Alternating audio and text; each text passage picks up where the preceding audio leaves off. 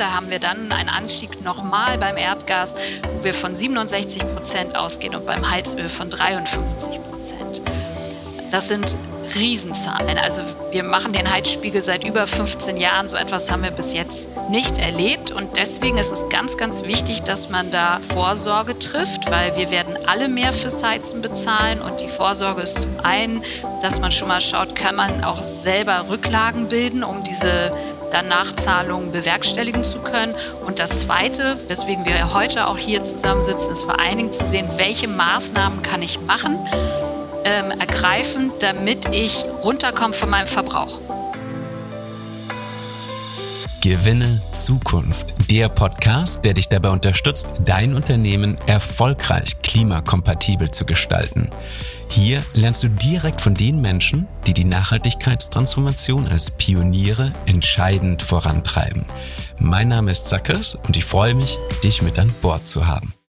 Warum soll ich mir als kleines Unternehmen oder Mittelständler Gedanken um Klimaneutralität oder Nachhaltigkeitstransformation machen, wenn ich noch nicht mal weiß, ob ich es überhaupt durch diesen Winter schaffe oder ob ich im Frühjahr tatsächlich vielleicht sogar schon pleite bin? Ich finde das eine absolut legitime Frage und eine, die gerade besonders viele beschäftigt angesichts der harten Zeit, die wir diesen Winter durchlaufen werden. Und daher wollte ich ein Gewinne Zukunft Special herausbringen, was sich ganz konkret darauf fokussiert, welche Hebel kleine und mittelständische Unternehmen haben, um diesen Winter noch die Energiekosten so zu reduzieren, dass es sich wirklich wirtschaftlich niederschlägt und vielleicht einen Unterschied machen kann. Und wie genial wäre es, wenn wir es wirklich gut durch den Winter schaffen und danach nicht nur resilienter aufgestellt sind, sondern nebenbei tatsächlich auch noch unseren CO2-Footprint gesenkt haben. Denn im besten Falle greifen eine Wirtschaftlichkeit und Klimaschutz Hand in Hand ineinander. Und wenn es darum geht, nur jeden erdenklichen Hebel auf den Schirm zu haben, der sich CO2-reduktionsmäßig und damit kostenmäßig anwenden lässt, gerade für entweder Privatpersonen, Kleinunternehmen, Kleinstunternehmen, Gebäudeverwalter, Hausverwalter, dann gibt es keine bessere Adresse als die gemeinnützige Online-Plattform CO2 online.de. Die Plattform an sich gibt es ungefähr schon seit 20 Jahren, aber es ist mittlerweile wirklich zu dem umfassendsten, neutralen, kostenfreien Tool überhaupt geworden. Und ich freue mich enorm, dass ich es geschafft habe, die Geschäftsführerin Tanja Leutz für eine Folge zu gewinnen, in der wir uns wirklich nur auf die wertvollsten und wirksamsten Hebel fokussieren werden, die ihr jetzt noch anlegen könnt. Und ich kann euch so viel versprechen, es sind locker 10, 20, teilweise bis 50 Prozent Reduktion drin. Damit erstmal herzlich willkommen, Tanja. Hallo Zackes. Schön, dass ich hier sein darf. Ich freue mich ungemein, denn ich weiß, dass also schon vor diesem Sommer, aber spätestens mit diesem Sommer laufen bei euch die Surfer heiß. Das Thema ist so unglaublich relevant wie noch nie. Und ich glaube, ihr habt aktuell sogar 300.000 Zugriffe monatlich auf eure Plattform, 120.000 Online-Beratungen monatlich, 140.000 Leute im Newsletter.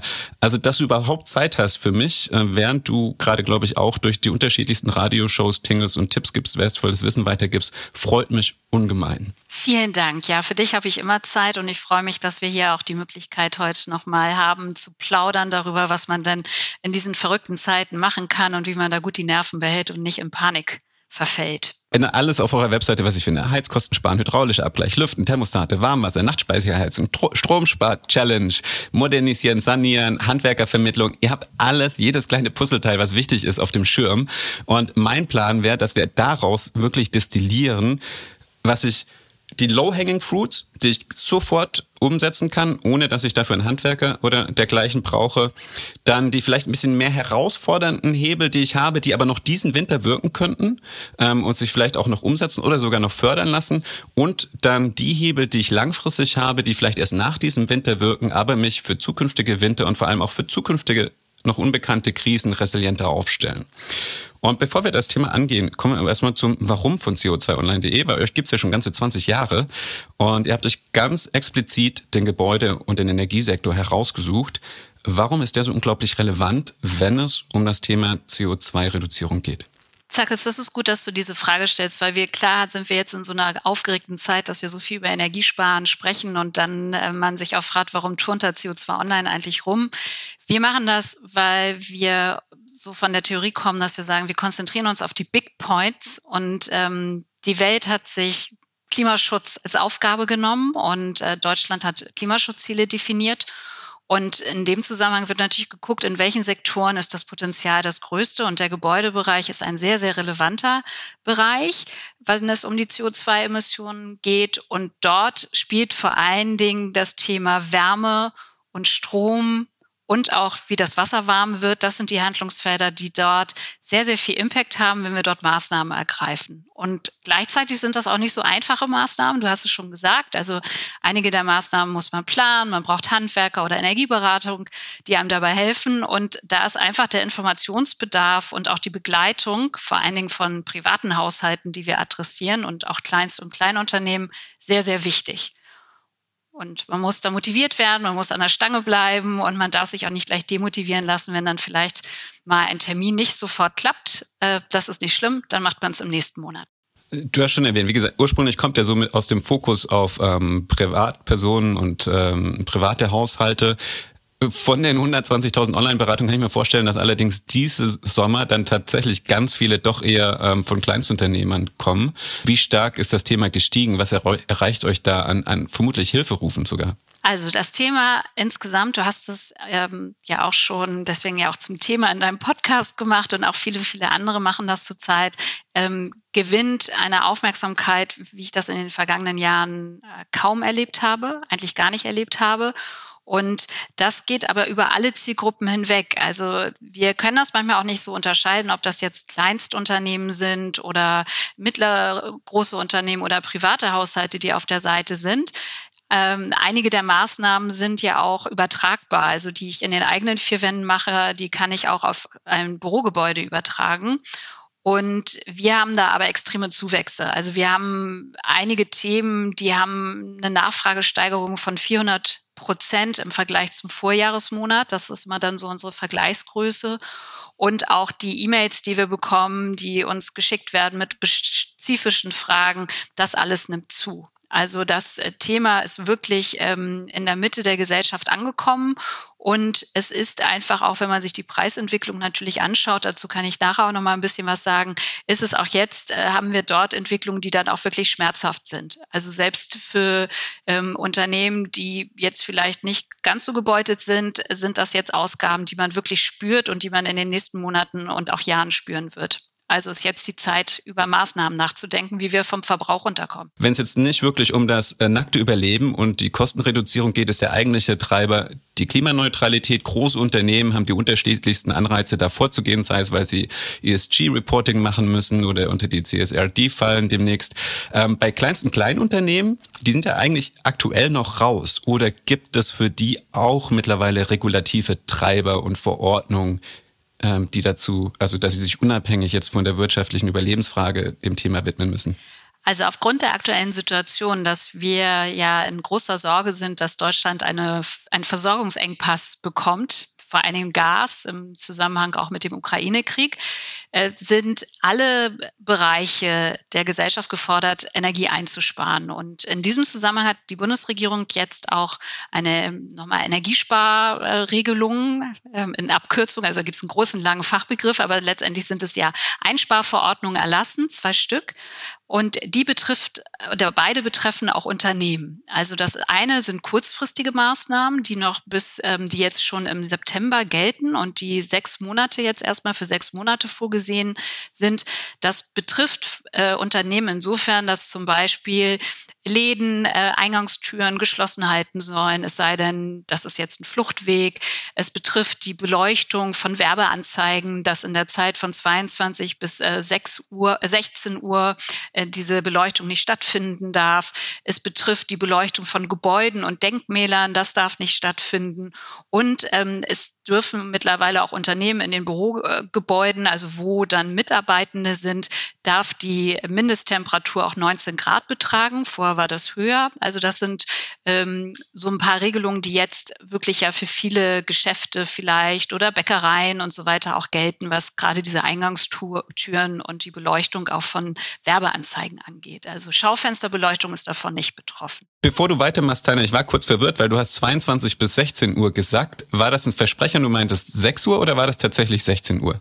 Nein, es ist wirklich so. Also von, von äh, 22 bis 16 Uhr. Das bedeutet, dass es dann von, andersrum gesprochen, dann von 16 bis 22 Uhr darf es dann angeschaltet sein. Okay, das heißt also, das klingt danach nach wie ähm, in der Tageslichtzeit und Öffnungszeit ähm, darf es nicht an sein, weil Tageslicht vorhanden ist etc. Und dann in dieser kurzen Übergangsphase am Nachmittag, wo das Geschäft vielleicht noch offen ist, ähm, aber es im Winter schon dunkel wird, da darf ich beleuchten. Es sei denn, es sind äh, so Stellen, wo das auch nochmal einen Zweck erfüllt, dass es der Verkehrssicherheit zum Beispiel dient. Verstehe, danke dir. Ich hatte dich unterbrochen. Darüber hinaus, also es waren jetzt die kurzfristigen Maßnahmen die, die jetzt sofort gelten und umgesetzt werden müssen. Und darüber hinaus gibt es aber noch eine zweite Verordnung, die gilt jetzt ab Oktober und die hat dann auch die, die Geltungsdauer von zwei Jahren. Und die sieht unter anderem vor, dass alle Gebäude, die eine Gasheizung haben, einen Heizungscheck durchführen müssen. Also dort wird nochmal geschaut, ob Optimierungsmaßnahmen an der Heizanlage sinnvoll sind und umgesetzt werden sollten. Also das sind dann so Dinge wie, äh, wie alt ist die Heizungspumpe, sind, äh, kann die Temperatur nochmal richtig eingestellt werden, ist ein hydraulischer Abgleich sinnvoll. Ähm, und das gilt wirklich für alle Gebäude, die eine Gasheizung haben. Das sind immerhin, wir haben nochmal nachgeschaut, also sind 14 Millionen Gebäude, davon sind circa 12,5 Millionen Gebäude äh, betroffen, weil die anderen haben eine neue Heizanlage oder es ist halt hydraulisch schon abgeglichen worden. Und für die größeren Gebäude, groß heißt an der Stelle ab zehn Wohneinheiten, beziehungsweise bei Nichtwohngebäuden ab einer Fläche von 1000 Quadratmetern, wird der hydraulische Abgleich verpflichtend. Also der muss durchgeführt werden innerhalb dieser ähm, dann zwei Jahre. Okay, das heißt, Betriebe ab 1000 Quadratmeter ähm, werden auf jeden Fall das auf sich zukommen sehen.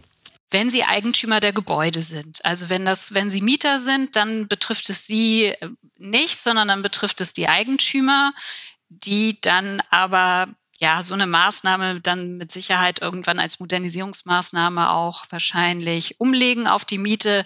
Gleichzeitig muss man sagen, habe ich als Mieter ein Interesse daran, dass die Heizanlage optimal läuft. Das sind ja alles Maßnahmen, die ja wirklich zu einer Energieeinsparung auch beitragen sollen. Also die kosten jetzt am Anfang, aber langfristig führen sie zu einer jährlichen Reduktion des Verbrauchs und da wollen wir ja auf jeden Fall hin. Ich fasse nochmal kurz zusammen.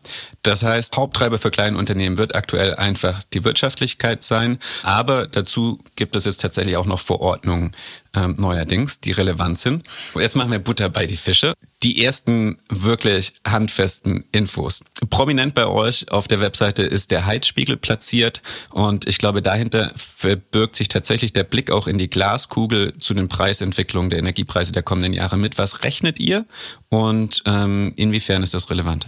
Das, was wir ja aktuell erleben, also wenn man die Zeitung aufschlägt oder den Fernseher anstellt, dann hört man ja ständig von diesen steigenden Energiepreisen und da wird von einer Vervierfachung oder einer Verfünffachung auch teilweise gesprochen, was da auf uns zukommt. Und das, was wir mit dem Heizspiegel machen an der Stelle, ist, dass wir nochmal zeigen, wann habe ich denn mit was eigentlich zu rechnen? Also um nochmal in diese Logik von der Heizkostenabrechnung ähm, einzusteigen, ist es so, dass ich als Mieter, das ist ja jetzt erstmal unabhängig davon, ob ich jetzt privat eine Wohnung miete oder als Unternehmer oder Unternehmerin ein Gebäude miete, dann bekomme ich einmal im Jahr eine Heizkostenabrechnung und die bezieht sich auf das zurückliegende Jahr. Also die Heizkostenabrechnung, die jetzt wir jetzt bekommen in 2022, bezieht sich auf die Heizperiode 2021. Und ich tätige ja Vorauszahlungen mit, mit, meinem, mit meiner monatlichen Miete. Und das wird dann nochmal geguckt, reicht diese Vorauszahlung eigentlich aus? Und wenn sie nicht ausgereicht hat, dann habe ich eine Nachzahlung. Und das ist immer nochmal wichtig. Das heißt, wenn ich jetzt äh, Brief, einen Brief bekomme mit einer Nachzahlung, dann ist das jetzt, beinhaltet das noch nicht diese Preisexplosion, die wir jetzt gerade am Markt sehen, weil das ja das aktuelle Heizjahr ist. Und wir haben schon ähm, bei der Auswertung beim Heizspiegel jetzt gesehen, dass äh, bei jetzt Erdgas oder auch Heizöl wir einen Preisanstieg von 20 äh, Prozent bei Erdgas haben und bei Heizöl ähm, 51 Prozent. Ähm, aber das, wie gesagt, bezieht ein zurückliegendes Heizjahr. Das ist der Anstieg von meinen Heizkosten 2020 zu 2021. Also in diese Logik müssen wir uns immer reindenken. Und da werden schon Haushalte mit Sicherheit jetzt Nachforderungen bekommen. Und wenn wir uns jetzt das Jahr 22 angucken, in dem wir ja mittendrin stecken, ähm, und wir ja schon einige Monate haben, wo wir sehen, wie, wie warm war es, wie viel musste geheizt werden, wie waren die ähm, Energiepreise, dann werden wir ähm, im Jahr 23 heftige, nochmal heftig, heftige Ansteigungen ähm, auf der Abrechnung sehen. Da haben wir dann einen Anstieg nochmal beim Erdgas, wo wir von 67 Prozent ausgehen und beim Heizöl von 53 Prozent.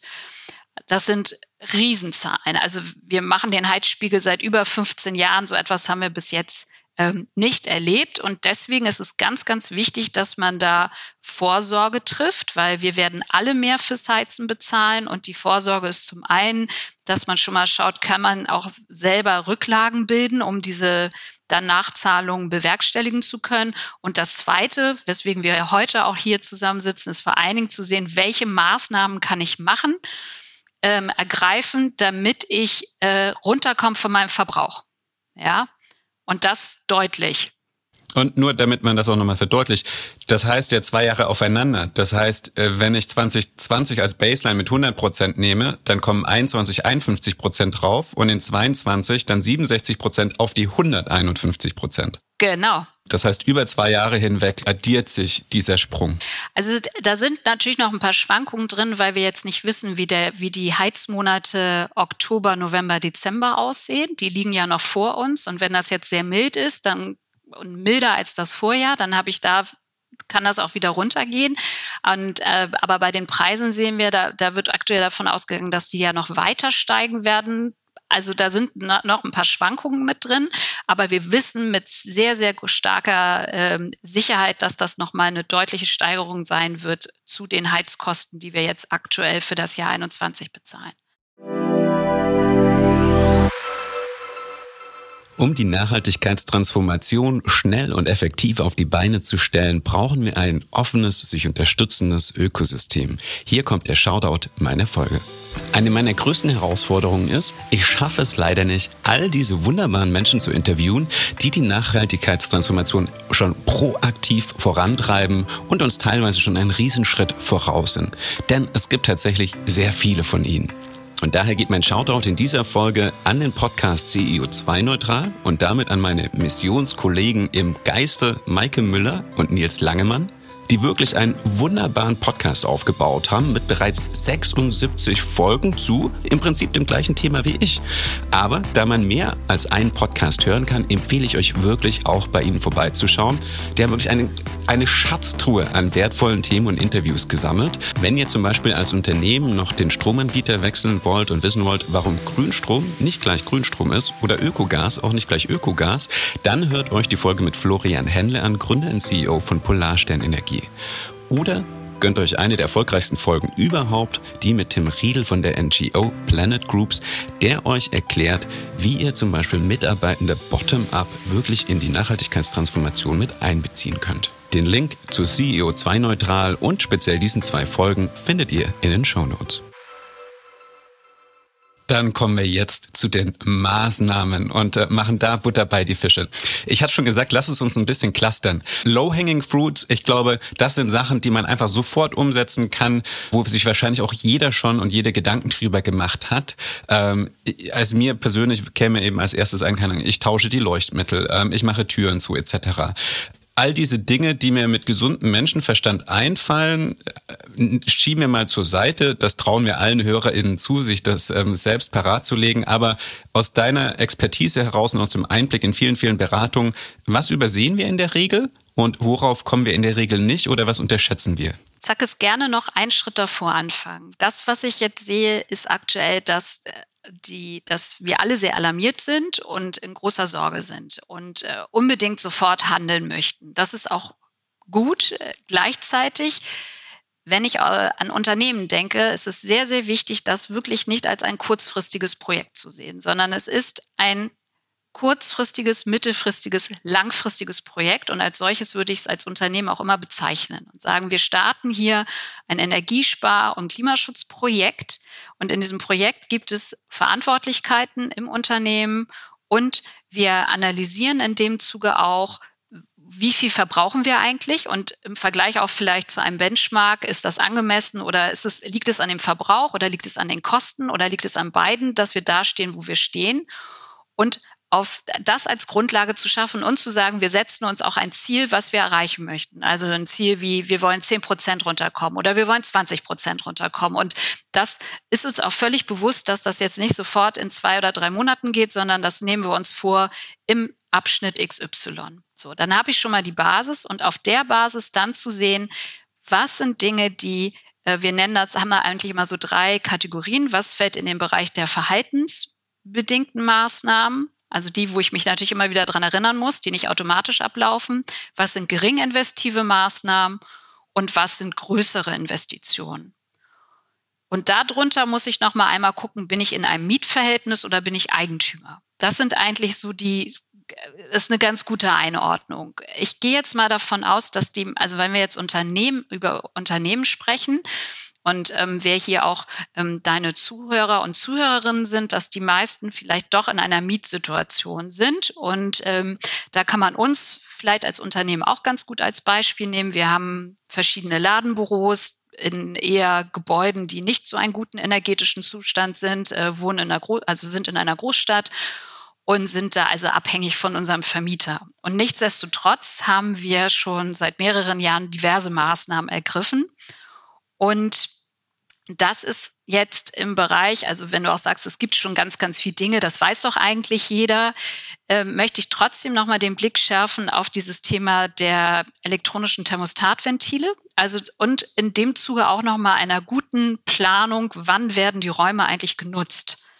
Weil zum Beispiel bei uns im Unternehmen ist es so, dass wir die Mitarbeitenden sind zu 50 Prozent im Homeoffice und es zeichnen sich so bestimmte Muster ab. Also wir haben Tage, zum Beispiel den Freitag, da haben, sind, werden einzelne Büros von uns gar nicht genutzt. Und mit elektronischen Thermostatventilen kann ich sie so einstellen, dass an dem Tag die Büros auch nicht auf 19 Grad geheizt werden, sondern sie sind dann bei 16 Grad. Und es wird automatisch auch am Wochenende diese Temperatur ähm, eingestellt, so dass da jetzt keiner an die Heizung rangehen muss und da irgendein Thermostatventil runterdreht. Und äh, das hört sich immer so ein bisschen profan an, aber das sind, wenn man da eine gute Steuerung drin hat, ähm, und das kann man als Mieter auch selber machen, da muss ich, brauche ich nicht den Vermieter, dann habe ich da schon die Potenziale von 10 bis 15 Prozent an Heizenergie, die ich durch eine intelligente Steuerung der Räume erreichen kann. 10 bis 15 Prozent ist schon mal ordentlich und das ist ja nur der erste der erste Schritt. Ich fasse noch mal kurz zusammen. Also nicht kopflos rein aller Zackes, sondern mit Plan über die mehreren Jahre und sich dann erst Gedanken machen, was Sinn macht, wenn man weiß, wo man hin will. Das war jetzt äh, wahrscheinlich nicht verhaltensbedingt, sondern eins aus der Kategorie geringer Invest, oder? Genau, das sind gering investive Maßnahmen. Verhaltensbedingt wäre es, wenn ich ähm, als Unternehmen sage, alles klar, ich sehe, welche Büroräume wann nicht genutzt werden und dann gibt es das als offiziellen Plan auch, dass an diesen Tagen die Büro, diese Flächen zu sind oder diese Räume gar nicht in Betrieb genommen werden und stelle halt händisch die Temperatur ein. Die Möglichkeit habe ich natürlich auch. Aber wir gehen im Moment bei Partnern durch sehr, sehr viele Büroflächen. Da sind ganze, ganze äh, Stockwerke teilweise leer an bestimmten Tagen die aber trotzdem durchgängig auf 21 Grad geheizt werden. Das höre ich auch schon von manchen Unternehmen. Es macht einfach Sinn zu sagen, Montag und Freitag ist niemand im Office. Wir poolen das alles auf Dienstag, Mittwoch, Donnerstag. Das sind eh die Hauptstoßzeiten kleiner positiver Benefit. Dadurch ist natürlich auch der Effekt im Team besser. Die Leute laufen sich über den Weg und die Kommunikation ist einfacher. Das ist eine ganz andere Thematik in Bezug auf Remote Work und Office Work, aber eigentlich ein positiver Effekt in zweierlei Hinsicht. Das sind jetzt alles Office Worker. Die sind da in einer sehr komfortablen Lage, würde ich sagen. Aber wie sieht's als Friseur, als Bäcker, als Metzger, als verarbeitender Betrieb aus? Also da ist es äh, nochmal sehr wichtig, auch zu sehen, wie das Thema Warmwasser. Also ist immer so ein etwas, was etwas unterschätzt wird. Also das betrifft Bürogebäude genauso wie verarbeitende ähm, Unternehmen. Das, äh, wie wird das Wasser eigentlich warm? Und habe ich dort die neueste Technik und brauche ich immer das Vorhalten von warmem Wasser eigentlich so lange, wie es hier eingestellt wird. Also das als ähm, verhaltensbedingte Maßnahme haben wir zum Beispiel bei uns haben den ähm, Warmwasserboiler für das Händewaschen haben wir ausgestellt, ja, weil man kann ähm, mit mit gängiger Seife und einem Hygienespüler kann man die Hände sauber waschen. Dafür brauchen müssen wir nicht rund um die Uhr letztendlich warmes Wasser hier zur Verfügung stellen und haben hohe Stromkosten in dem Zusammenhang. Und wenn wir jetzt bei den Unternehmen sind, die du angesprochen hast, da ähm, sind oft ja die Stromverbräuche auch sehr hoch und da nochmal genau zu analysieren, an welchen Stellen ist das der Fall. Das betrifft ganz oft die Kühlung. Ja, sind die, sind die Kühlschränke oder die Kühlflächen, sind die richtig eingestellt? Sind die, äh, sind da keine ähm, Lücken, wo Kälte entweichen kann. Also wir haben das jetzt gerade in so einem äh, Einzelhandelsprojekt. Das war ein enormer Bereich. Alles, was ja die Kühlung, die Kühlschränke, Gefriertruhen anging, dass das die richtigen Stromfresser sind, weil die ja auch rund um die Uhr sind die ja an. Also die kann ich auch nicht ausschalten. Und da sind die nicht von alleine drauf gekommen? Also weil ich meinte jetzt, ne, ich, ich gehe mal von aus, es machen sich gerade alle Gedanken und äh, sind sehr kreativ, aber das heißt, da braucht es erst die Beratungsleistung für. Ja, weil es einfach die all die Jahre nicht wehgetan hat. Und es hört sich immer so, ähm, äh, es ist trotzdem, dass wir vom Wissen zum Handeln zu kommen, das ist immer noch mal wieder ein Weg. Und wir haben es auch erlebt, dass dann Kühlgeräte ausgetauscht werden und dann aber im Keller gestellt werden und weiter betrieben werden. Damit ist ja nichts gewonnen. Und die äh, und auch psychologisch ist es nicht so einfach für uns, etwas, was wir denken, was noch funktioniert, auszusortieren. Und das haben wir bei der Kühlung ja. Wenn wir da Kühlgeräte haben, die 20 Jahre alt sind, dann entsprechen die nicht mehr dem Stand der Technik und äh, können auch nicht die Effizienzpotenziale bereitstellen wie die neuen Geräte. Und da macht ein Austausch Sinn. Und dann werden die fachgerecht entsorgt und dann müssen sie stillgelegt werden und dürfen nicht als Second-Hand-Geräte irgendwo anders wieder eingesetzt werden dann hat das nichts gewonnen für den Klimaschutz. Kannst du schon sagen, was ihr in dem ganz konkreten Einzelhandelsprojekt rausgeholt habt an Einsparung? Das kann ich jetzt nicht, nicht im Einzelnen sagen, aber das sind so Dinge, die wir, die wir da auch nochmal veröffentlichen und auch mit Fallbeispielen ähm, arbeiten. Aber es zeigt sich, dass gerade bei dem Einzelhandel war ganz viel das, was ich sagte, das Thema Kühlung und Beleuchtung. Das sind da, sind da die großen Treiber. Okay, du hast jetzt gesagt, es gibt viele Dinge, auf die kommen wir nicht, weil wir bisher auch nicht drauf kommen mussten. Dann nenn doch doch noch mal ein paar Dinge, die vielleicht allzu offensichtlich erscheinen, aber dann doch wohl doch nicht so offensichtlich sind. Ich kann ja von uns als Beispiel sprechen. Ich habe jetzt das Thema Warmwasser angesprochen. Ich habe das Thema mit den Thermostaten angesprochen. Es ist immer noch das Thema Beleuchtung, auch wenn man denkt, das ist mittlerweile ein alter Hut, aber es werden immer noch nicht überall LEDs eingesetzt und die sind mittlerweile wirtschaftlich und äh, amortisieren sich in kürzester Zeit die Erneuerung. Also das ist eine Maßnahme jetzt sofort. Es ist immer noch das Thema auch Standby. Äh, ich weiß nicht, in wie vielen Büros auch oder auch Geschäften Geräte dauerhaft im Standby laufen und abends eine Standby-Steckerleiste nicht ausgestellt äh, wird. Das äh, summiert sich auch, kann sich beim Strom auf 10 Prozent summieren was an Ständen Standby dort äh, passiert oder auch die, sage ich mal, intelligente Nutzung von äh, Laptop, äh, Druckern und so weiter. Da, da spielt es dann immer sicherlich auch eine Rolle, wie viele Mitarbeiter man hat. Aber das ist etwas, was man in dem Zuge dann einfach mal einmal durchcheckt und in seinem Plan dann sagt, okay, das, da werden neue Geräte angeschafft oder das sind die bestehenden Geräte, die kommen jetzt alle in den Energiesparmodus und das wird mal einmal nochmal durchge, durchgecheckt und da ist doch erstaunlich, wie, wie viele Geräte dann nicht im Energiesparmodus beispielsweise laufen. Wir haben auch nochmal das Thema so kleinere Dämmmaßnahmen. Äh, das ist eine Sache, die der Eigentümer machen muss. Dazu zählen Sachen wie das Dämmen von Heizungsrohren. Äh, dazu zählen kleinere Innendämmmaßnahmen. Das haben wir bei uns in den Büros gemacht. Da wurden dann nochmal in bestimmten Ecken wurden von innen eine Innendämmung angebracht oder auch ein ähm, Gang, der zum Keller runterführte. Es sind äh, das, das Dämmen der Kellergeschossdecke, der, des Dachbodens. Das sind alles Dämmmaßnahmen, die jetzt auch nicht gleich äh, wie eine Fassadendämmung äh, ins Portemonnaie gehen und die man jetzt auch gut umsetzen kann. Ich habe mal kurz mitgerechnet. Also wir haben 10% schon durch den Austausch der Thermostate, 10% ähm, durch das Austauschen der Leuchtmittel oder die Standby-Disziplin sozusagen, der Standby-Geräte. Ähm, dann kommt dazu ja noch was durch die Warmwasserthematik, die du angesprochen hast, ähm, vielleicht eben durch so kleine Investitionen wie ein Dämmmaterial. Bei wie viel Prozent landen wir da mit dem Strauß schon? Ja, Du musst natürlich unterscheiden zwischen äh, den Energieträgern. Also das eine sind die Energieträger, es, es ist im Wärmebereich, also das heißt, ich, da geht es dann um, überwiegend um Gas oder um Heizöl. Oder bist du im Strombereich, wo es ja dann um deine Elektrogeräte geht und manchmal um das Thema Warmwasser. Ähm, ich kann mal ein Beispiel nennen bei uns aus einem, aus einem Büro, wo wir äh, die Maßnahmen gemacht haben, die ich eben schon erwähnt habe, dass wir den Boiler ausgestellt haben, dass wir LEDs getauscht haben und dass der Kühlschrank erneuert wurde. Und wir waren vorher in dem Büro bei knapp, also auf Strom bezogen, bei knapp 7000 Kilowattstunden und wir sind runtergekommen auf unter 2000 Kilowattstunden. Das heißt also, ihr seid selbst mit der Teuerung über zwei Jahre hinweg unter dem Betrag, den ihr vor zwei Jahren gezahlt habt. Ja. Also ihr seid jetzt günstiger, obwohl die Preise richtig massiv angestiegen sind. Und da müssen wir hinkommen, weißt du? Krass. Ich glaube, wir, wir schweigen kurz für eine, für eine Sekunde, um das wirken zu lassen. Weil wenn du sagst, ein kleines Büro, ich würde mal von ausgehen, kleines Büro, es gibt sehr viele, die das betrifft. Ähm, und selbst kleine Servicebetriebe wie ein Friseur oder dergleichen können die Hebel anwenden. Also das Unglaublich. Also, fehlt uns noch was im Bereich verhaltensbedingt oder mit geringen Investitionen abzudecken?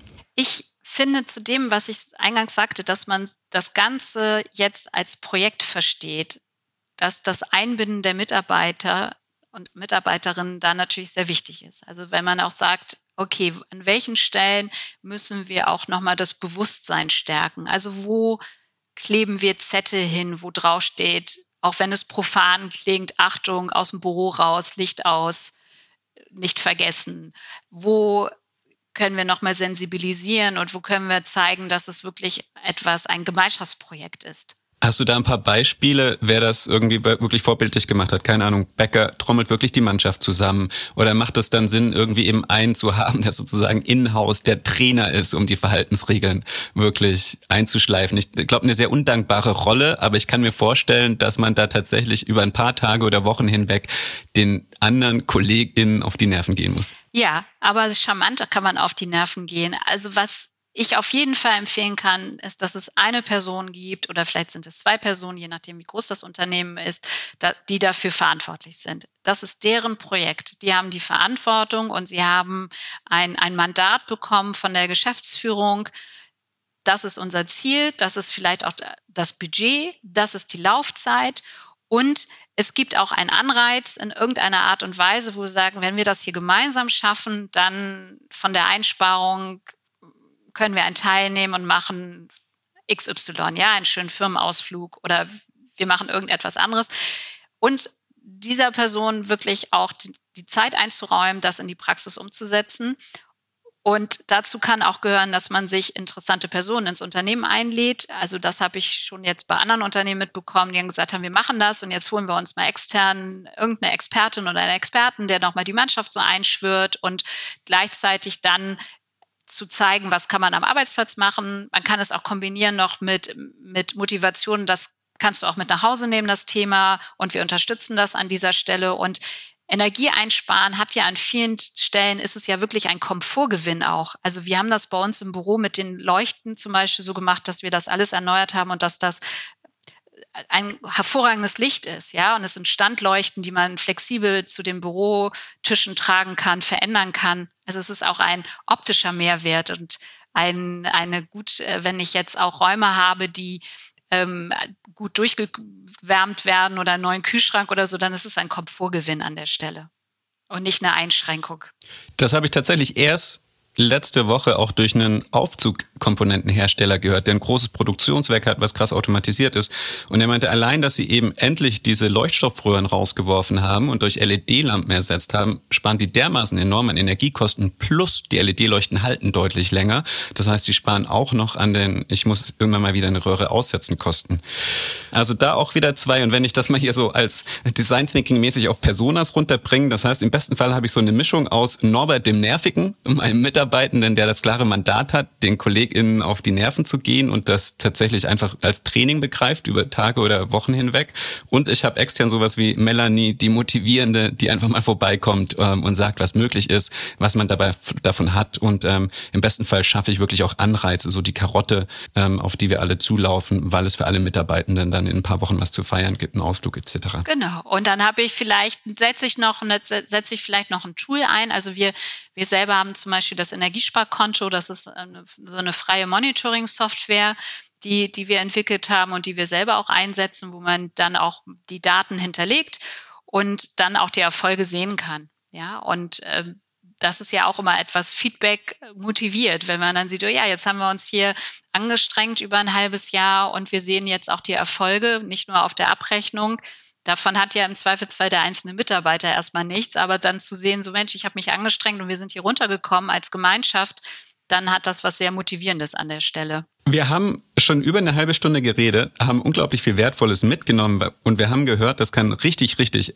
effektiven Unterschied machen. Und wir haben noch nicht mal am dicken Brett gebohrt. Aber dafür ist es jetzt Zeit. Jetzt kommen wir zu den quasi höheren Investitionen, die du gesagt hattest. Was kann ich angehen, wo es wirklich dann an das Umbauen rangeht, an den Switch vielleicht zur eigenen PV auf dem Dach etc. etc. Da vielleicht vorweg, was wichtig ist, da sich jetzt nicht demotivieren zu lassen, weil es vielleicht zu äh, knappe Kapazitäten am Markt gibt. Das ist ja das, was man jetzt auch an allen Stellen hört, Fachkräftemangel und keine Beratungstermine bekommen ich sehe das immer so, dass ist ja auch bei anderen Dingen so, wenn ich vielleicht ein besonderes neues, tolles Auto mir kaufe, dann habe ich auch eine lange Lieferzeit oder ich kaufe mir ein Sofa, was speziell gemacht wird, dann dauert das auch länger. Also da jetzt erstmal zu sagen, alles klar, vielleicht klappen bestimmte Dinge jetzt nicht in dieser Heizperiode, aber wenn ich an die nächste denke, dann kriege ich das hin und das so vom Mindset an der Stelle mitzunehmen. Wir können, glaube ich, jetzt schon damit rechnen, dass die übernächste Heizperiode auch eine teure wird. Also ich glaube, es lohnt sich. Es lohnt sich und man muss auch sehen, selbst wenn sich die Energiepreise wieder entspannen, dann ist das Ziel ja trotzdem klar, dass wir bis 2045 wollen wir einen klimaneutralen Gebäudebestand haben. Und wenn wir das erreichen wollen, dann heißt das, wir müssen raus mit den Gasheizungen, wir müssen raus mit den Ölheizungen und wir müssen runter von unserem äh, Verbrauch. Also wir kommen da ja nicht drum rum. Und äh, wenn wir das alleine nicht so aus uns heraus schaffen, dann wird an den Preisen durch einen steigenden CO2-Preis auch weiterhin das Niveau von Öl und Gas hoch sein. So. Und ich bin da komplett bei dir. So, wir, wir müssen daran und das ist nicht eine Sache, die in zwei oder drei Monaten erledigt ist. Das, was der erste sinnvolle Schritt ist es wirklich, eine Energieberatung in Anspruch zu nehmen. Das ist ja, muss man sagen, jetzt die, größ die, die größeren Unternehmen. Also das sind die Unternehmen, die einen Verbrauch haben, also die nicht zu KMU zählen, beziehungsweise einen Verbrauch haben von 10 Gigawattstunden pro Jahr. Also das sind immerhin 10 Millionen ähm, kWh. Das äh, da, da muss man schon eine Menge verbrauchen. Die sind ja, die sind verpflichtet, ein Energieaudit zu machen und die, die fallen da nochmal in eine andere Kategorie auch der Analyse und der Betreuung.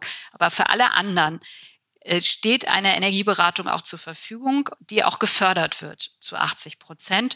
Und das ist sehr, sehr sinnvoll, wenn man das Gebäude besitzt, dass im Zuge dieser Energieberatung dann auch geguckt wird, welche Maßnahmen sollten ergriffen werden. Es wird ein Sanierungsfahrplan erstellt der auf das Gebäude angepasst ist und es wird analysiert, an welchen Stellen kann gespart werden und wie bauen die Maßnahmen gut aufeinander auf. Und wenn wir auf das Thema Heizen kommen, dann gibt es da zwei Entwicklungen, die sich jetzt sehr deutlich abzeichnen. Das eine ist, dass es, dass die Wärmepumpe kommen wird für Gebäude oder wenn ich jetzt ähm, an, an ein Wärmenetz angeschlossen bin, dass dann dementsprechend da perspektivisch ein, ein grünes Nahwärmenetz oder eine grüne Fernwärme ähm, zur Verfügung stehen wird. Und dann äh, stellt sich die Frage bei der Wärmepumpe, wo kommt der Strom eigentlich her, die ich dafür benötige? Und deswegen sehen wir da stark die, den Trend, dass Wärmepumpe mit PV ähm, kombiniert wird.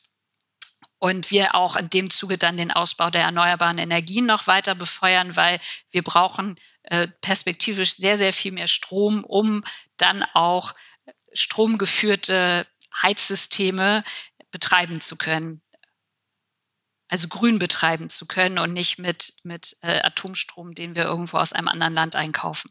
Gibt es so eine Daumenregel? Kannst du sagen, ähm, mittelgroßer Betrieb, Wärmepumpe in PV-Kombi dauert x Jahre, bis ich es tatsächlich auf dem Dach oder an der Mauer habe? Und B, wie lange braucht das, bis es sich amortisiert hat? Weil ich nehme mal an, eben, es, ah, es wird gefördert, es macht Sinn bei den Strompreisen, aber also wie groß ist die Balance von, es rechnet sich eh, weil es auch günstiger ist? Mhm. Das ist, Zackes, das ist etwas schwer pauschal zu sagen, weil wir da immer wissen müssen, wie ist denn die Ausgangssituation in der, in, in dem Unternehmen, wie alt ist die Heizanlage, die jetzt da ist, wie viel wird denn benötigt und das ist, das, das fällt mir jetzt sehr schwer, das so jetzt sofort so sagen zu können. Und auch beim Markt, so wann kriege, wann ist diese, wann ist diese Maßnahme verfügbar? Da, da, da hören wir sehr unterschiedliche Dinge. Ich, ähm, ich gehe aber davon aus, wenn man jetzt sagt, das ist okay, wenn das in der nächsten Heizungsperiode passiert, dass man bis dahin auch die Kapazitäten hat, um das machen zu lassen. Und schwierig ist es jetzt wirklich, wenn man sagt, ich möchte gerne, dass das jetzt noch im Oktober, November stattfindet. Also nicht diese Heizperiode, aber nächste. Aber das heißt nicht, dass man es nicht trotzdem probieren sollte, weil es kommt auch auf die Region drauf an. Es kommt drauf an, wie, wie ist dort eine Kapazität verfügbar. Da haben wir sehr große Schwankungen und ähm, es kommt darauf an, wie schnell der Betrieb vor Ort dann vielleicht das Handwerksunternehmen auch sagt, okay, wir, wir stellen uns ja auch auf diese Situation ein und wir haben jetzt nochmal neue Mitarbeiter, die kommen oder wir haben jetzt doch Schulungen gemacht, dass bestimmte Mitarbeiter die Maßnahmen machen können. Das sind alles im Moment, da ist so viel Dynamik drin, deswegen sind diese Prognosen gerade schwer. Was ich auf jeden Fall probieren würde, ist das, was ich sagte, dass man versucht, eine Energieberatung wirklich zu vereinbaren weil das ist ja auch der erste Schritt, bevor man dann irgendwie zum Handwerksunternehmen geht oder Angebote einholt und auch dort zu gucken, wenn jemand sagt, ich habe keine Kapazitäten zu fragen, gibt es eine Warteliste, komme ich auf die Warteliste, dann sagen andere vielleicht wieder ab oder einfach nochmal weiter zu suchen, gibt es irgendwo noch Alternativen, wo ich eine Energieberatung jetzt vereinbart bekomme und diese Maßnahme auf jeden Fall zu ergreifen, weil ich kann ja auch gucken, wenn das Ergebnis ist, dass das Gebäude für eine Wärmepumpe geeignet ist und das kommt aber erst im nächsten Jahr irgendwann zur Realität, kann ich ja die Zwischenzeit nutzen, um eventuell mein Gebäude in anderen Bereichen nochmal energetisch fitter zu machen, also beispielsweise kleinere Dämmmaßnahmen, die sich ja dann positiv auch auf meinen Heizenergieverbrauch auswirken. Ja, weil dann die Wärmepumpe einfach nicht so viel tun muss und ich dann perspektivisch auch nicht so viel Strom benötige, um die Wärmepumpe betreiben zu können. Ich glaube mal, ein Added Benefit ist ja wahrscheinlich auch Wärmepumpe und PV. Ich werde ein kleines bisschen resilienter und autarker und sollte es zum Beispiel zu wirklich drastischen Maßnahmen kommen und ähm, Betriebe müssen reduzieren oder bestimmte, keine Ahnung, die Nachtschicht aussetzen oder dergleichen, werde ich da wahrscheinlich ein kleines bisschen unabhängiger davon, je nach Einzelfall.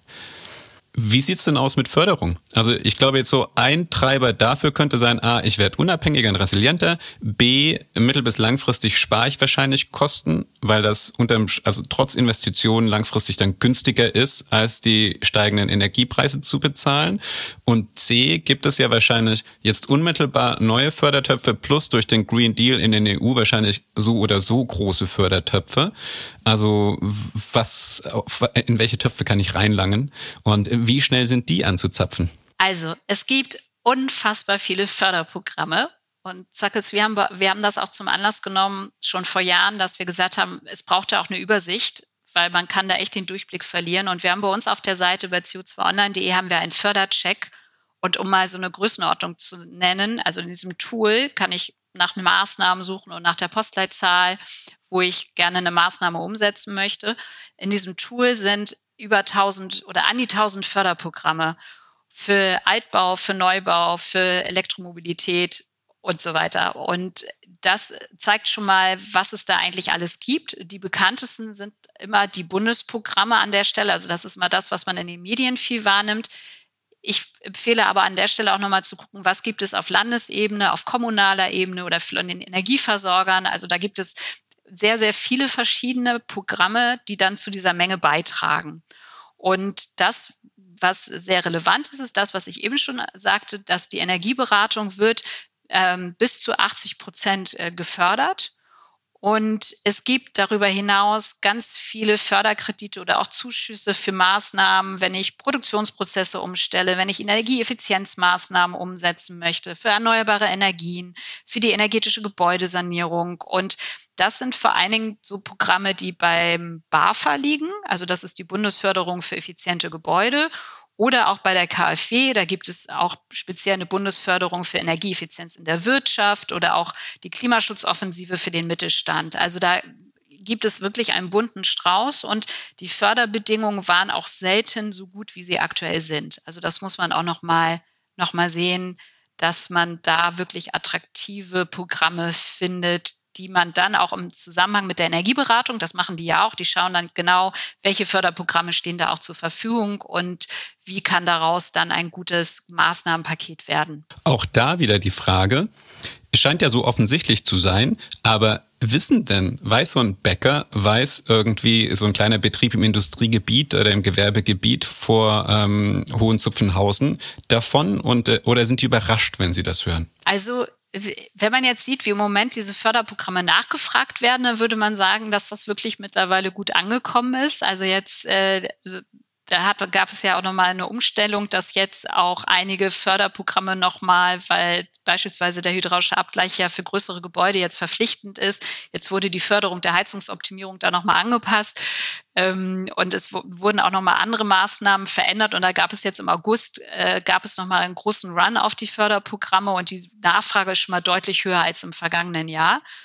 Und ich äh, empfehle auch immer noch mal so bestimmten Unternehmen, die in einigen Branchen auch unterwegs sind, da auch noch mal zu sehen, was wird über ihre Branchennetzwerke denn da eigentlich auch kommuniziert und was wird da auch noch mal im Bereich beispielsweise von Energienetzwerken äh, die es gibt, die sich zusammentun, regional. Da gibt es auch eine Webseite, wo man die alle sehen kann, wo sich Unternehmen zusammentun und auch dabei begleitet werden, über eine gewisse Laufzeit Maßnahmen umzusetzen. Und das ist auch nochmal sehr hilfreich, wenn man da den Erfahrungsaustausch auch nochmal mit branchenähnlichen Unternehmen hat und man sich da gegenseitig ich will jetzt nicht sagen wie in einer Selbsthilfegruppe, aber so natürlich gegenseitig auch nochmal unterstützt. Und äh, ja, Energiesparen ist halt nicht immer einfach und wie man da dann vielleicht auch mit Nieder Niederschlägen umgeht.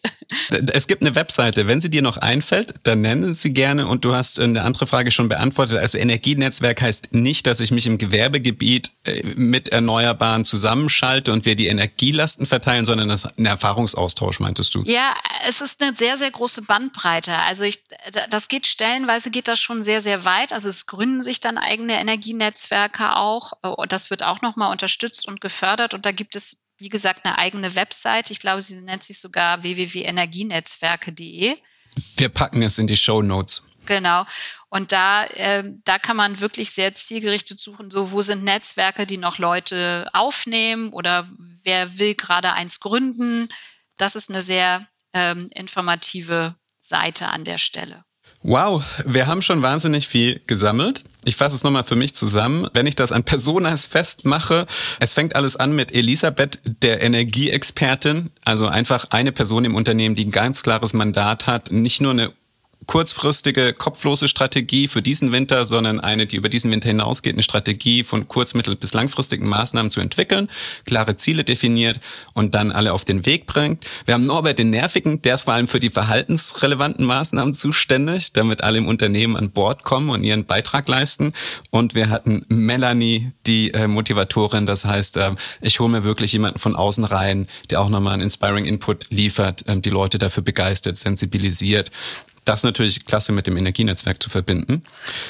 Wir haben jetzt wahnsinnig viel von dir gehört, auch was Verhaltensmaßnahmen gering in, in, äh, mit geringer Investition oder mit großer Investition angeht. Was haben wir vergessen bisher? Wir haben noch nicht über das Thema Lüftung gesprochen.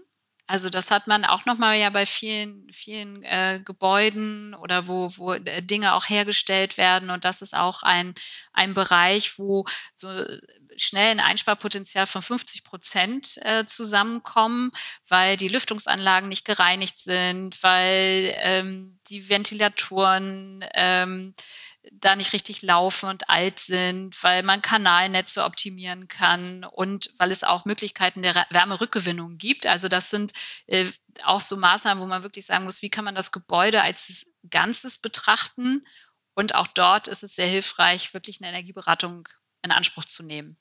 Also da, wo man einfach sieht, wir haben viele Bereiche, vor allen Dingen bei der Heizanlage, bei der Lüftung, wo durch Optimierung auch nicht nur Erneuerung ähm, Potenziale gehoben werden können. Das hatten wir noch, noch, nicht so, noch nicht so besprochen. Das ist vielleicht eine Steilvorlage. Weil was mir auf der Zunge lag, war, okay, klasse, das sind alle Sachen, die kann ich als Bürogemeinschaft oder als, ähm, ne, als äh, White-Collar-Betrieb ähm, extrem leicht umsetzen anspruchsvoller wird wie ähm, als Friseurbetrieb, aber da haben wir auch schon gehört, ist viel rauszuholen. Wenn ich jetzt aber Bäcker bin und ich einfach davon abhänge, und das ist ja immer so das hochemotionale Beispiel, dass mein Ofen läuft, der muss laufen.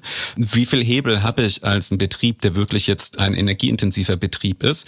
Ist da dann sowas wie die Energierückgewinnung, die Abluft von dem Ofen ein konkreter Hebel, der tatsächlich auch relevant und sagen wir vielleicht nicht kurz, aber zumindest mittelfristig umlegbar ist. Ja, und, und da auch nochmal dieses Thema so, da spricht man ja dann nochmal so von der Prozesswärme, die ich dafür ja benötige. Und auch dort gibt es Rohre, die gedämmt werden können beispielsweise.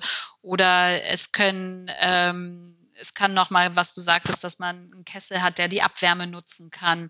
Und man kann auch nochmal gucken, ja, es lassen sich die Systeme so umbauen, dass man gleichzeitig Strom und Wärme nutzen kann, beziehungsweise Strom und Kälte. Ja, also da gibt es Konzepte, da gibt es, das ist ja auch das Positive. Wir sprechen hier ja nicht über ein technisches Problem. Also die Innovation ist ja da. Also es gibt die Systeme, es gibt die Beispiele, es gibt äh, eine Förderung, es gibt Experten, gut, die sind jetzt teilweise sehr eingebunden, was die Umsetzung angeht, aber auch da, wie gesagt, kommt es jetzt auf ein oder zwei Monate ja auch nicht unbedingt immer an. Man kann das langfristig planen.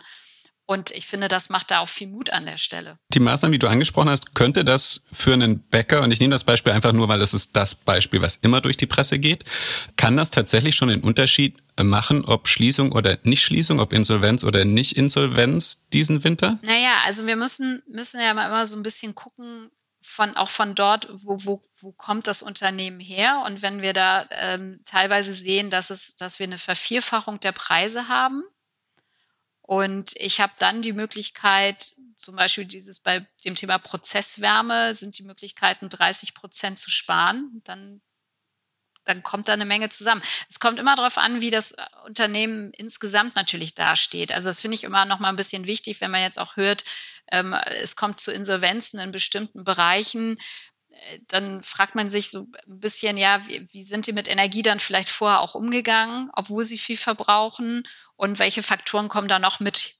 mit hinein? Ja, das muss man im Einzelfall wirklich immer sagen. Das klingt nach einem sehr diplomatischen Statement. Ähm, das heißt, für mich, wenn ich das anders formulieren darf, das klingt so, als ob deine Erfahrung sagt, bei wahnsinnig viel energieintensiven Betrieben, auch Kleinbetrieben, ist noch sehr viel Potenzial und sehr viel rauszuholen. Absolut. Also ich fand nochmal ganz äh, interessant jetzt, so, ähm, als ich wusste, dass wir miteinander reden, habe ich nochmal geschaut, gibt es gerade irgendwelche Umfragen oder Studien und ähm, die, die KfW, ähm, die bringt im nächsten Monat veröffentlicht sich eine Studie und es gibt aber schon so ein paar Informationen vorab. Und da wurde zum Beispiel gesagt, dass ähm, dort war eine Frage, also das richtet sich dort als so ein Mittelstandspanel und äh, dort wurde gefragt, inwiefern sich denn die Unternehmen Sorgen machen über die gestiegenen Energiepreise. Und dort hat immerhin nochmal die Hälfte gesagt, dass sie sich nicht Sorgen darüber machen, obwohl zwei Drittel der Firmen davon stark betroffen sind. Und das zeigt mir immer noch so ein bisschen, ähm, vielleicht haben einige da so ein bisschen noch so die Hoffnung, ich mache die Augen zu und dann komme ich da schon irgendwie durch. Aber betroffen sind viele. Und ähm, die Sorge ist bei einigen angekommen, aber noch nicht bei allen, die es eigentlich betreffen würde. Und ähm, gleichzeitig finde ich aber noch eine andere Zahl dort interessant, dass dort ähm, bei mehr als drei Viertel der, der Unternehmen, dieser Mittelständler, weniger als zehn Prozent ähm, bei den Kosten überhaupt das äh, Thema Energie betroffen haben. Also nur zehn Prozent ihrer Kosten waren Energiekosten. Das hört sich jetzt erstmal dann äh, nicht so viel an. Ja, und bei jedem zweiten waren es sogar weniger als fünf Prozent. Also was ich damit sagen will, wir haben energieintensive Branchen, das steht völlig außer Frage. In der Gesamtheit sind es aber nicht so viele. Und deswegen muss man noch mal gucken, wie sehr auch eventuell durch bestimmte Unterstützungspakete diesen Branchen auch noch geholfen wird. Also ich glaube, dass das äh, eine Sache ist, die ist jetzt, wenn wir, wenn man über die Pakete spricht, die von der Bundesregierung auch nochmal geplant sind, dass da ich mir vorstellen könnte, dass da auch nochmal was kommen könnte. Genau, um den Unternehmen dort zu helfen, die sehr, sehr hohe Energiekosten haben und das auch nicht so schnell reduziert bekommen.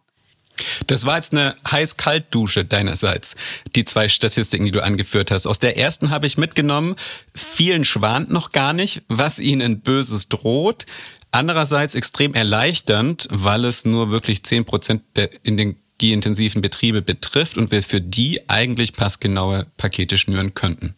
Und die anderen 90 Prozent, haben wir gerade gehört, haben sehr, sehr viele Hebel, die sie selbst umlegen können oder ähm, bei denen sie zumindest, wenn sie in einem Mietverhältnis sind, auf die Eigentümer zugehen können. Genau, das wäre auch nochmal eine Empfehlung, dass, wenn man jetzt über Low-Hanging Fruits spricht und was kann ich denn als Mieter eigentlich tun und was kostet kein Geld, das ist das, was wir immer raten, auch wirklich das Gespräch zum Vermieter zu suchen und dort in einen neutralen Dialog reinzugehen, basierend einfach auf den Heizkosten, die man hat und sagt, äh, hier, wir haben uns das mal angeschaut und wir würden das sehr befürworten, wenn auch Maßnahmen am Gebäude ergriffen werden. Und wir sind auch nicht dagegen, ja, weil man hat ja auch durchaus die Situation, dass Vermieter gern was machen möchten und die Mieter sich dann querstellen, weil es dreckig, Dreck entsteht und es laut wird oder ich vielleicht dann mal ein Gerüst auch habe, was aufgebaut wird. Und da zu sehen, wir unterstützen das mit Ihnen zusammen. Also wir haben damit positive Erfahrungen gemacht und wir wissen das auch aus unserer Heizkostenberatung, die wir anbieten. Da haben wir in dem Heizcheck auch das ein Online-Tool zur Überprüfung der Heizkosten, haben wir ein neutrales Anschreiben, was man an den Vermieter oder die Hausverwaltung weitergeben kann. Und die ähm, Mieter, die das in den vergangenen Jahren gemacht haben, das, ähm, davon, die haben uns berichtet zu 70 Prozent, dass daraufhin dann auch eine Maßnahme am Gebäude ergriffen wurde. Also das ist richtig viel, wo man sieht, es macht Sinn, auch miteinander zu reden und da zu schauen, dass der Vermieter oder die Vermieterin aktiv werden. Auch eine gute Nachricht. Das heißt, selbst wenn Vermieter erstmal raus sind in den Nebenkosten oder den Heizkosten, weil die zahle ich als Mieter, ähm, ist trotzdem die Bereitschaft da mitzuziehen und es den Mietern einfacher zu machen. Äh, kommen wir zum Schluss. Wir haben die Klammer aufgemacht mit, dass es unterm Strich aller wirtschaftlichen Dramatik in diesem Winter auch natürlich um die Reduzierung von CO2 und vor allem um den Klimahebel geht. Wie sind wir aufgestellt, um da wirklich vorwärts zu kommen? Weil du hattest es gesagt, es fehlt an Fachkräften. Förderungen müssen ja auch erstmal abbearbeitet werden und äh, das ist ein ziemlich langer Bürokratieprozess, kann ich mir vorstellen. Und der Gebäudebereich ist einer, der bisher doch eher nach einem schwierigen klingt in Deutschland. Das heißt, Erneuerbare sind wir schon, so sagen wir mal so, ja, wir sind in Europa führend, aber eigentlich doch sehr langsam unterwegs. Wie gut sind wir im Gebäudebereich aufgestellt? Weil es auch der Bereich, den die EU sich gerade aktuell auf die Fahnen geschrieben hat, in die nächsten Jahre wirklich durcharbeiten will. Also äh, kommt da was in Bewegung und äh, kommt das noch rechtzeitig für die Kipppunkte in Bewegung grundsätzlich, was das Thema Modernisieren, Sanieren und energetische hm, Optimierung angeht? Ich bin ja Optimistin und ich sehe, dass wir jetzt zwar in einer Krise stecken, aber diese Krise auch nochmal unterstreicht, wie wichtig es ist, dass wir kreativ sind und dass wir mutig sind und dass auch neue, neue Ideen ähm, zu Projekten oder zu Produkten werden. Und das, was ich als Herausforderung sehe, was, und da habe ich große Hoffnung, dass wir das mehr angehen in Deutschland, ist, dass wir in unseren Prozessen besser werden. Also da geht uns einfach wahnsinnig viel Zeit verloren. Also wenn man sieht, wie auf ähm, Baustellen noch gearbeitet wird, wie Daten von A nach B kommen, dann ist, sind wir da sehr, sehr langsam. Und es kann mit der Technik, die eigentlich da ist und auch mit dem Know-how, was da ist, sehr, sehr viel schneller gehen. Also ein Trend, den wir sehen, der auch ähm, so ein bisschen als Game Changer ja benannt wird oder auch gefördert wird, ist das Thema serielle Sanierung. Also zu sehen, wo haben wir ähnliche Gebäudetypen und wie können wir die dadurch, dass wir Maßnahmen anders planen und vereinheitlichen also viel, viel schneller in der Planung werden und dann auch in der Umsetzung, wie wir das machen und mit den ähm, Materialien, die eingesetzt werden, wie werden wir sehr viel schneller, wie werden wir kostengünstiger und wie können wir in der Fläche da Tempo aufbauen. Und das ist ja ein Ansatz, das kann man über ähm, private Wohngebäude denken, das kann man über Reihenhäuser denken, das kann man über äh, Lagerhallen denken oder Schulen in Deutschland oder was weiß ich. Also das,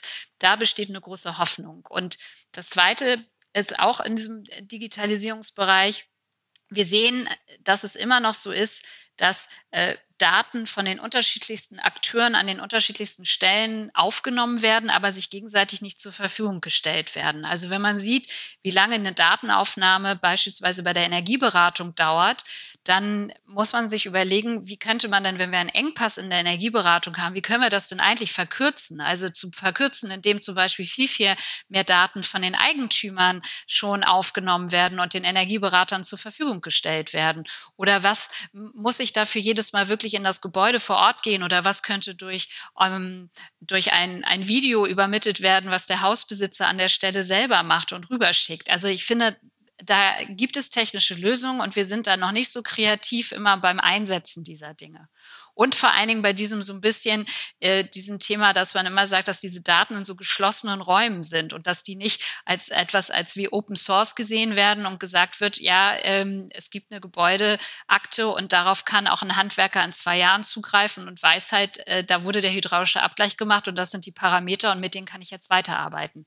Also wir, uns geht in diesem Prozess sehr viel Zeit verloren, weil wir zu analog und zu geschlossen arbeiten. Letzteres wäre dann das Thema ähm, digitaler Zwilling der Open Source zur Verfügung steht. Building Information Management mäßig, dass ich einen digitalen Zwilling vom Gebäude habe und einfach weiß, was passiert, was wurde gemacht, welche Systeme laufen, wie laufen die zusammen und das ähm, langfristig dokumentiert habe und vor allem so, dass es nicht proprietär und nur durch einen Anbieter nutzbar ist, sondern durch viele Anbieter nutzbar und kombinierbar ist. Genau, dass nicht dieses, dass, dass man, dass nicht das Geschäftsmodell ist, äh, nur weil ich diese Daten habe, dann versilbere ich das, sondern dass ich halt Services anschließe und dass das eigentlich, äh, ob der, ob der Schornsteinfeger darauf zugreift oder ob der Hausmeister darauf zugreift oder ob der, der Handwerker darauf zugreift. Das, das ist dann letztendlich dem Hauseigentümer überlassen. Und ähm, da steckt ein großes Potenzial drin.